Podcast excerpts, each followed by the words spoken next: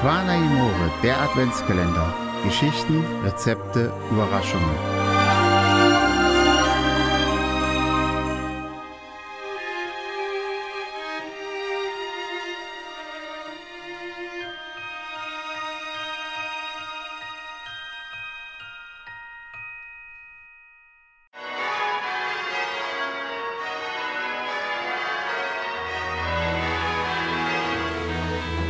Am 4. Dezember wird in Kroatien die heilige Barbara gefeiert.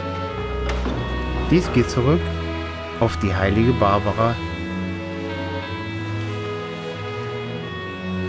An diesem Tage werden Rosenzweige geschnitten und das Haus damit dekoriert. Der Brauch will es so, dass die Zweige dann an Heiligabend blühen. Weiter ist die Barbara aber auch die Schutzheilige der Bergleute.